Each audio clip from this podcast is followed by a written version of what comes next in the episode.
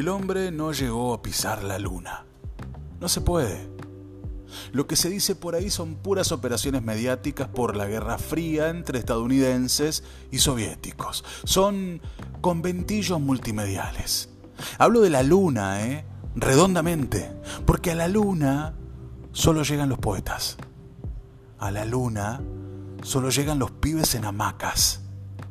A la luna solo la acarician pescadores que lloran penas o que imploran noches que calmen pobrezas. A la luna la abrazan los perros salvajes en las noches frías de invierno, la besan los gemidos de los enamorados noctámbulos. Ni Armstrong ni Aldrin jamás caeremos estúpidamente en esas puestas de escena.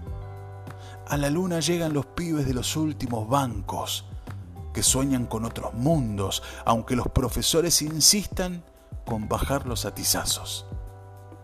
A la luna la acechan los sapos en la tibieza nocturna del verano, la soplan los vientos suaves que levantan barriletes hechos de papeles mágicos.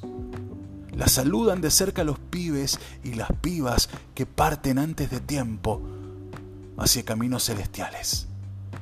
Ni la pobre perra laica, ni la sonsa nasa. A la luna la estudian detalladamente como a una amante los escritores en busca de la inspiración bendita. El hombre no pisó la luna, hubiese sido un sacrilegio imposible de remendar. Es infernal paraíso, es bendito infierno, es terreno inexpugnable. La luna, la luna no se pisotea.